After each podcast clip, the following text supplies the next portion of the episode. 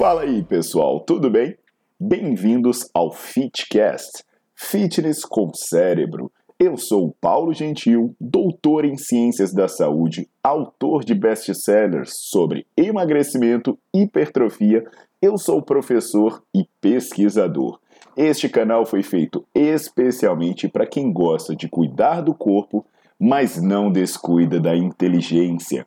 Aqui a verdade é dita com evidências científicas, doa a quem doer. Não esqueçam de seguir o canal e divulgar. E também eu convido vocês para olhar os links na descrição do canal para ver as minhas aulas, meus livros e também me buscar nas redes sociais.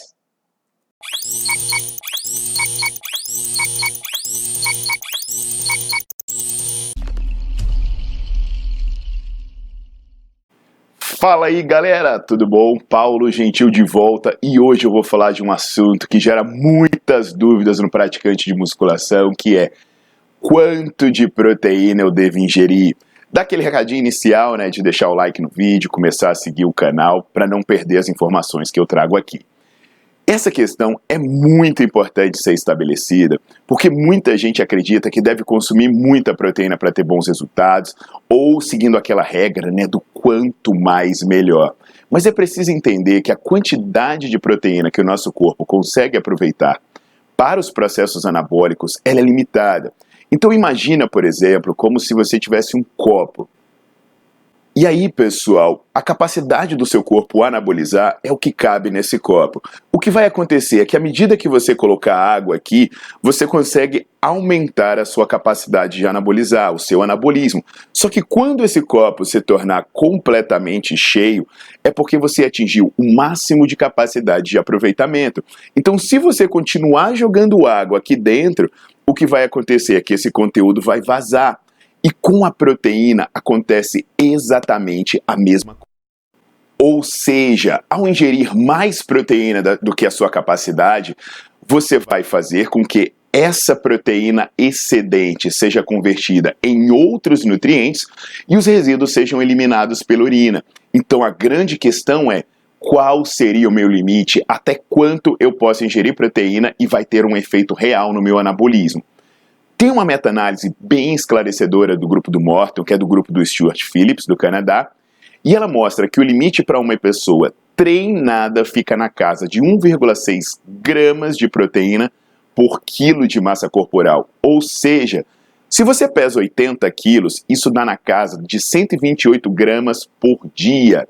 Se você pesa 60 quilos, isso vai dar na casa de 96 gramas por dia. Isso parece pouco, né? Realmente, se botar nas contas do que a galera ingere, é muito pouco.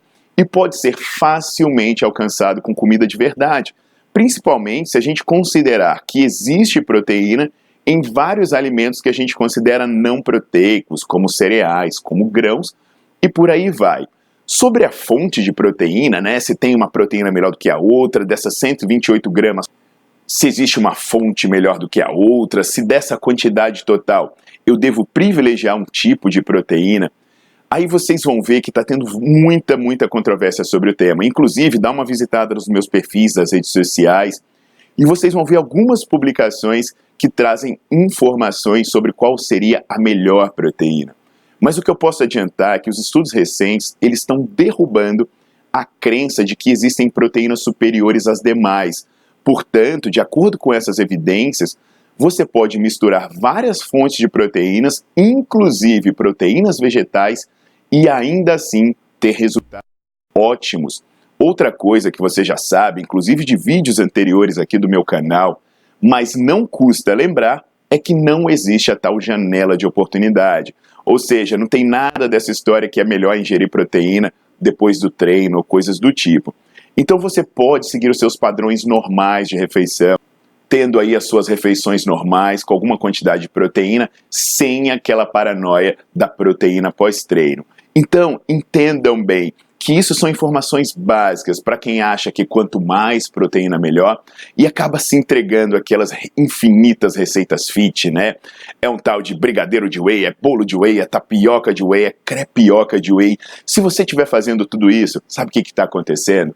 o seu xixi está saindo muito caro, porque esse excedente não é aproveitado pelo seu corpo. Para saber como organizar isso dentro da sua rotina, como distribuir, como se alimentar, aí a dica é simples. Procure um nutricionista e ele vai te ajudar a orientar direitinho a alimentação de acordo com o que você gosta de comer e de acordo com o que você precisa comer. Tá legal? Isso vai sair muito mais barato do que está saindo o seu xixi se você ingerir muita proteína.